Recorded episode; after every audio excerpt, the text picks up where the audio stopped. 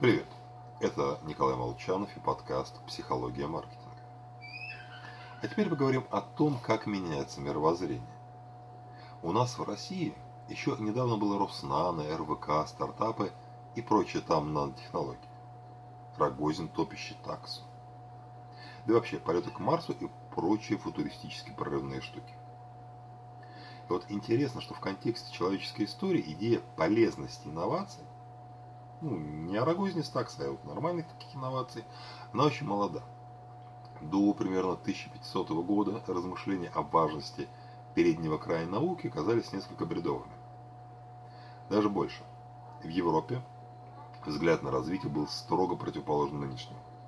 Золотой век остался позади, когда наши предки еще были в раю. Дальше будет хуже, а закончится вообще все страшным судом. Поэтому самое главное, что раз раньше было хорошо, надо сохранять заветы предков, а не делать что-то новое. И в принципе, зачем о чем-то думать? Ответ на важный вопрос уже даны религии.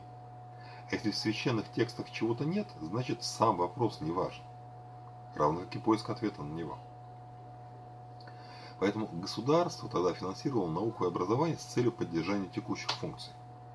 Госпрограмм по стимулированию передовых разработок, способных принести результат в отдаленном будущем, не было. Новые идеи появлялись благодаря усилиям отдельных одиночек действующих методом проб и ошибок.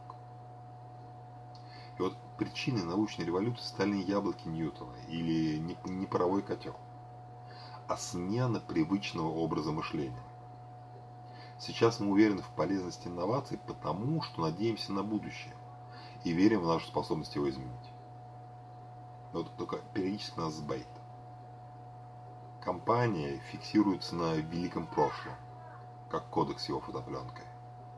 Люди шарахаются от нового, выполняют работу привычными способами.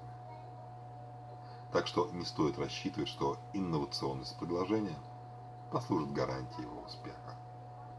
Всего вам хорошего, с вами был Николай Молчанов.